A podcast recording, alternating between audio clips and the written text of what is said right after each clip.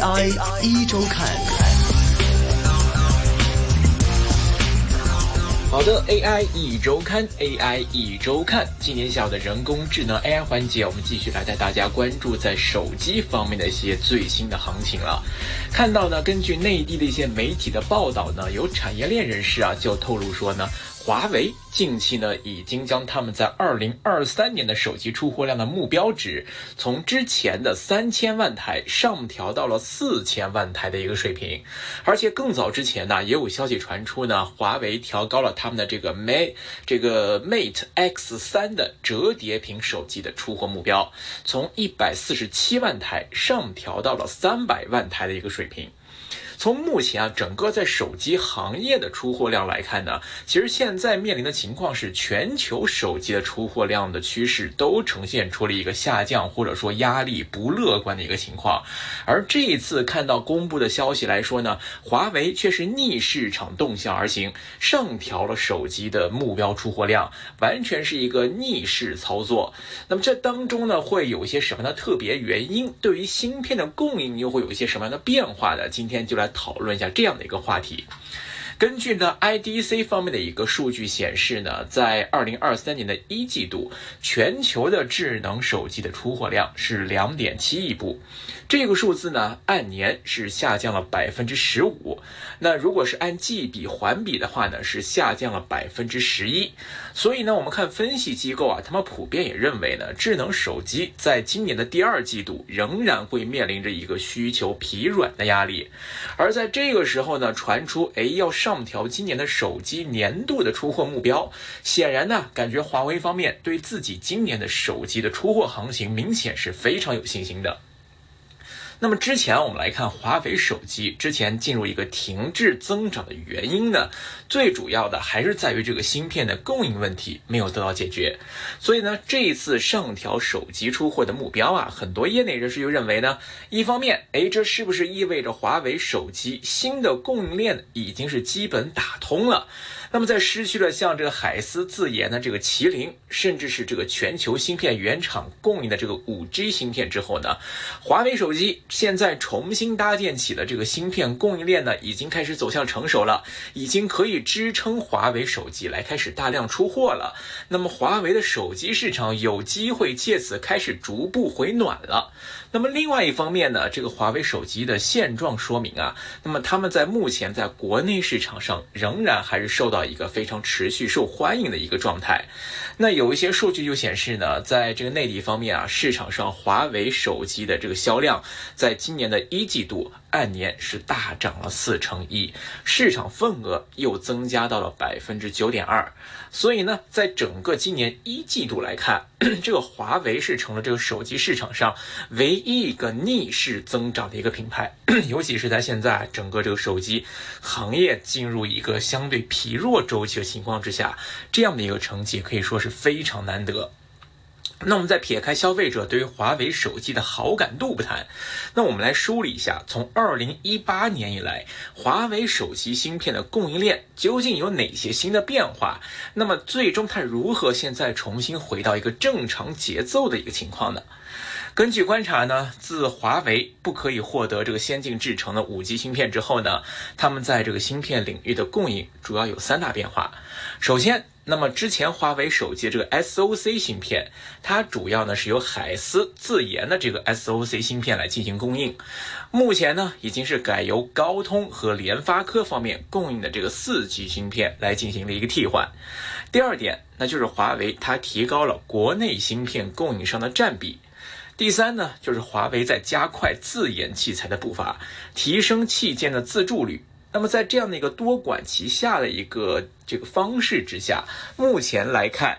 那么华为应该可以说是基本重建了自己的这个手机芯片方面的新的供应链。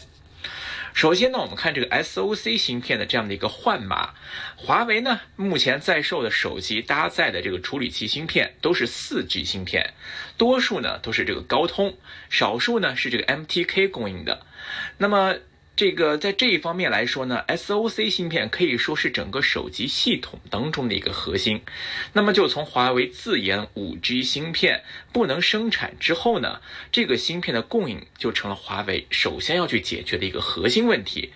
那么华为在过去的三年里面呢，一开始在高端手机当中呢，仍然是使用这个麒麟芯片的库存来用作这个 SOC 芯片。那么这些手机呢，还是可以配置 5G 信号的。那么其余系列的手机呢，就开始使用一些高通啊、联发科啊这些 4G 芯片来作为一个补充。但是呢，随着这个麒麟系列的这个芯片库存降低，那么从 P50 开始呢，华为发布的这个旗舰新机啊，都是只能采用 4G 的配置。那么那么手机 SOC 至今呢，都是这个向外来进行一些购买才可以来进行使用。那么这个购买的对象呢，华为从一开始就锁定了这个联发科和高通。那么在二零二零年八月的时候啊，当时市场就传出这个华为呢，不单是在跟这个高通来签订这个采购意向书，同时也和联发科签订了合作意向书跟一些采购的大单，而且呢，这个联发科的订单金额是超过了一点二亿颗芯片的数量，所以当时市场就预估啊，这个联发科的 SOC 芯片呢，在华为手其中的占比应该是远远高过高通的。但是呢，我们看高通啊，也是在持续的发力来供货华为。后续呢，在这个联发科手上也确实抢夺到了一些华为手机的供货占比。那么到了二零二零年十一月的时候呢，当时高通又对外宣布，已经获得了向华为出售四 G 芯片的许可。而且之后啊，又经过这一年半的磨合呢，华为跟高通的合作，在二零二二年年中开始逐渐的步入佳境了。在去年的七月，那么华为终端 BG 首席运营官何刚曾经在接受媒体访问的时候啊，他又说，去年呢，他们买到的这个四 G 芯片呢，主要都是来自于高通，但是呢，高通方面他们的供应啊确实非常紧张，所以现在呢，就是说不止华为的供应链是得到改善，整个行业都有一个类似的情况。那么这个供应紧张的问题呢得到缓解，那么今年呢会满足更多的一个市场需求。所以可以看得出来啊，就是通过高通加联发科，那么作为华为的 SOC 供应商方面呢，已经是成功帮他们打破了在四 G 方面的这样的一个 SOC 供应的一个局面。当然。这也是一个无奈之举，所以华为呢也一直是在加强啊手机其他方面的技术，来弥弥补这方面的遗憾。比如说像对这个四 G 的技术来做一些性能的增强，那么再融入一些这个 WiFi 六的技术，那么再加上一些支持北斗卫星的一些消息啊，减轻机身的总量啊，那么发力这个折叠屏啊这块的创新呢，来保证自己在没有 5G 情况之下手机的一个销售跟使用的一个优势。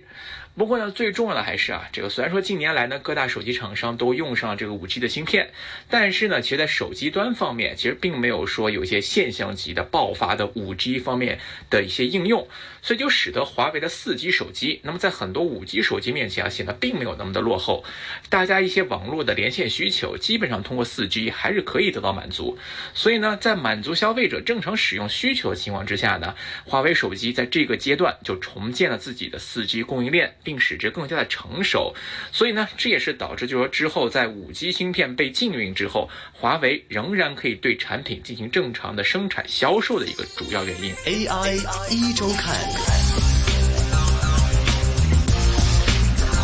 另外一方面，我们来看就是华为手机的这个国内的供应的这个器件的占比在开始提高当中。华为手机供应链之所以稳定。它的很大一个因素啊，还是包括国内供应商来提供的这个零部件占比的提升。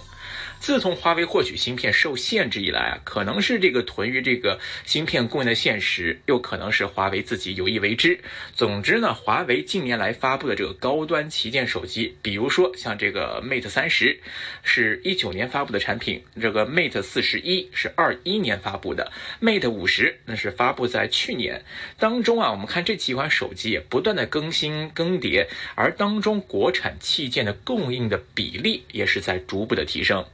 根据一些 这个日本的一些媒体的一些报道呢，就有研究啊，就是说对手机了进行拆下来这个零部件来进行逐个逐个的鉴定，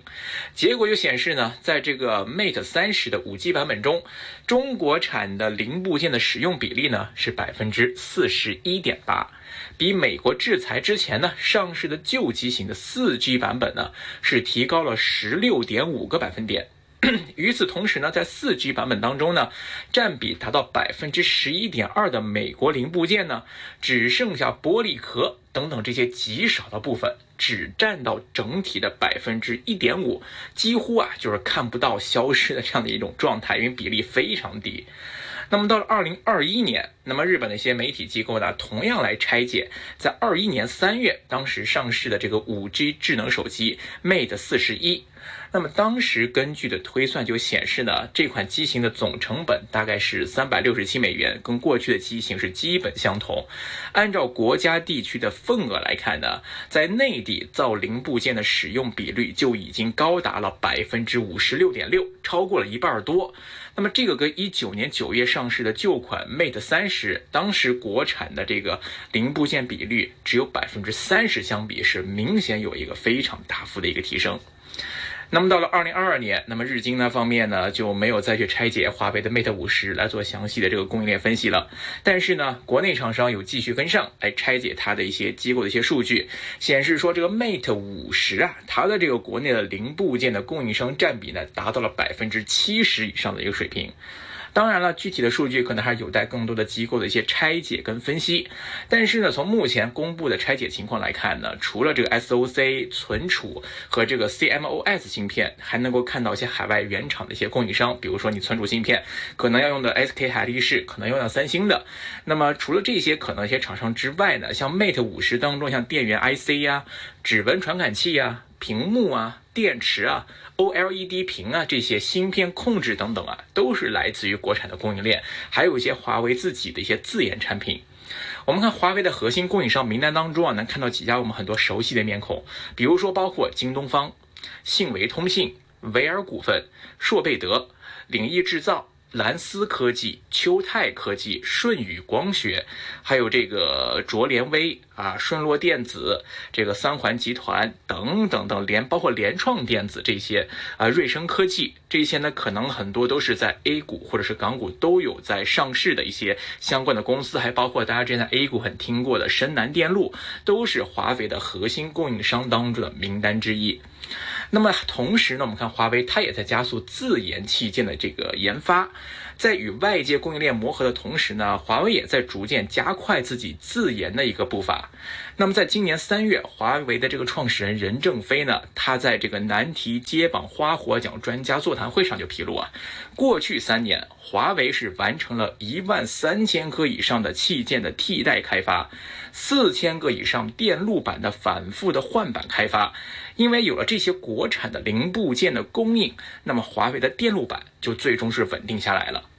所以，我们看啊，从今年啊。华为发布的一系列手机啊，P 六十或者是 Mate 这个 X 三，还有即将发布的这个 Mate 六十系列，都好像让业内人士感觉到，哎，华为好像已经开始有一个全面复苏的一个态势了。而且呢，市场反馈的数据也比较好。那么，尤其在市场整个行业下行周期当中，它还能够逆势来上调手机出货量预期，确实是一个呃非常不容易的一个成绩跟现象。但同时要注意的就是啊，这个即便说华为在目前国内市场的增速好。好像是有所起色，但是它始终还是建立在一个低基数效应上，就是一个比较低的一个起步点来比较。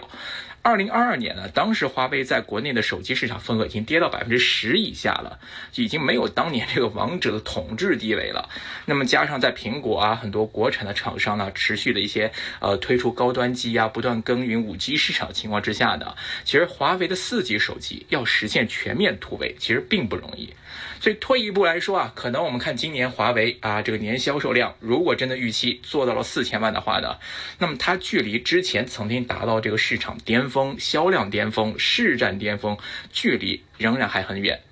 那么二零一九年，当时华为呢是达到了两点四亿台的一个出货量。那么相比于现状来说，其实也真的，即便上调之后，也只是一个零头。那么当然，当中反映了华为器件供应链，那么却是在这样的一个过程当中，比以前更加强劲了。相信呢，也可以支撑到华为在现在的一个重新起步起步的阶段之后呢，有机会、有能力、有条件，可能可以做得越来越好吧。